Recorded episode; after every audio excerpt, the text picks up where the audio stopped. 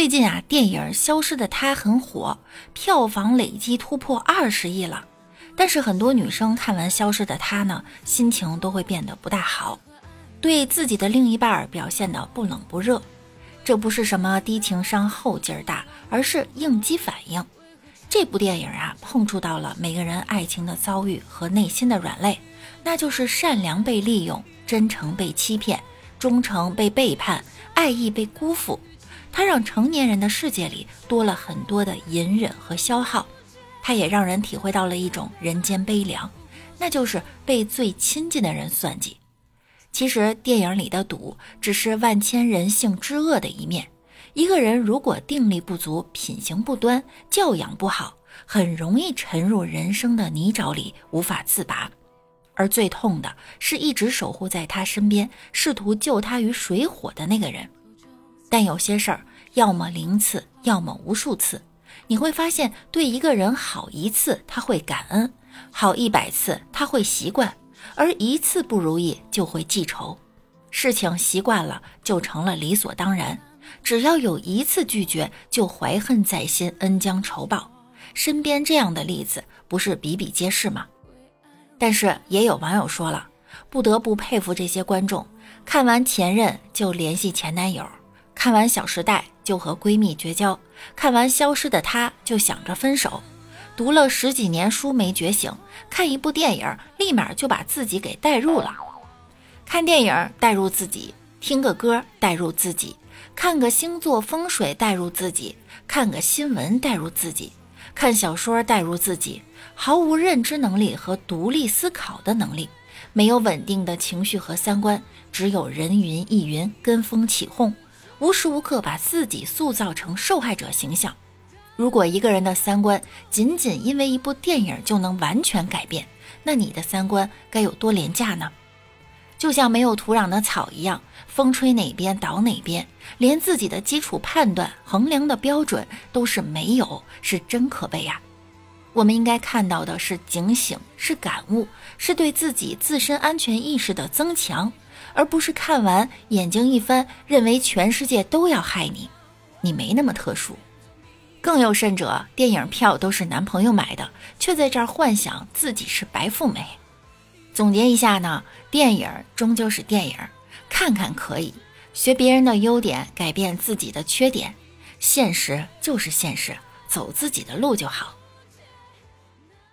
好啦，欢迎您收听今日的万事屋，那我依然是你们的小六六。论女人到底难不难？不谈男朋友不对，谈男朋友不结婚不对，结婚以后不生孩子不对，光生女孩子不对，光生男孩子还是不对，生了不带孩子也不对，带了又带不好还不对，孩子不听话怪你，孩子学习不好怪你，孩子不懂事儿怪你，不上班在家带孩子不对，上班了不在家带孩子还是不对。不做饭不对，做的饭不好吃更不对，打扫卫生不对，打扫的太干净还是不对。其实我们女人结婚以后还是有很多好处的，好处就是你的男人什么都会让着你，让你洗碗，让你做饭，让你洗衣，让你拖地，让你秒有暴脾气，让你吸二手烟，让你闻臭屁。锻炼你的力气，挑战你的脾气，给你无限的勇气，提高你的嗓门，捏住你的气门，抓住你的命门，磨练你的脸皮，加速你的衰老，减少你的寿命。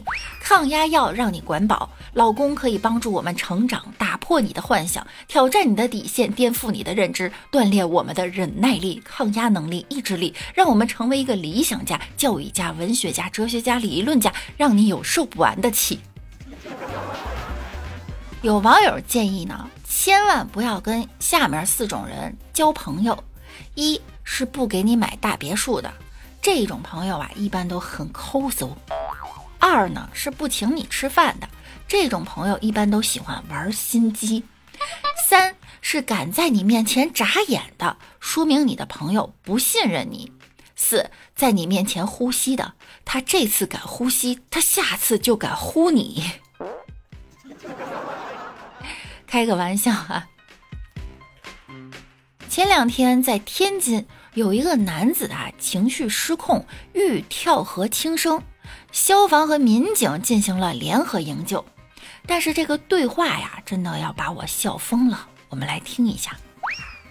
大哥，不是深点的位置，不是你先，不是，咱先等会儿，咱先等会儿。我以前在这附近上学，这个位置挺好的，有山有水还有树。你上来，大哥，你们回去吧，一会儿让消防员同志给我收尸得了。你上不上来？不上来，我现在给你妈打电话。哥哥们，你们回去吧，别把你们鞋给弄脏了。已经脏了，快来吧。你再往里走，关键就是生了，知道吗？没事，你们回去吧。您上来吧，啊！一会儿我给你说，手机进水了啊。我坐会儿吧。不，不是我坑你啊。我上车。上车上车，不是我，我还有电动车没拿呢。不要里面了，一会儿回来弄了。两千多块钱买，用不了。该男子全程举着手机，人泡在水里，手一直伸在外面，死也不能让手机进水。网友说了，这兄弟呀，尘缘未了，牵挂太多，又是电动车，又是手机，还记挂人家的鞋。鉴定完毕。话说，这么幽默的人，这么替别人着想的人，为啥突然就想不开了呢？不要想不开啊，好好过好每一天。弘一法师的一句话送给大家：如果流年有爱，就心随花开；如若人走情凉，就手心自暖。好啦，本期节目到这儿又要跟大家说再见啦，那我们下期再见喽，拜拜啦。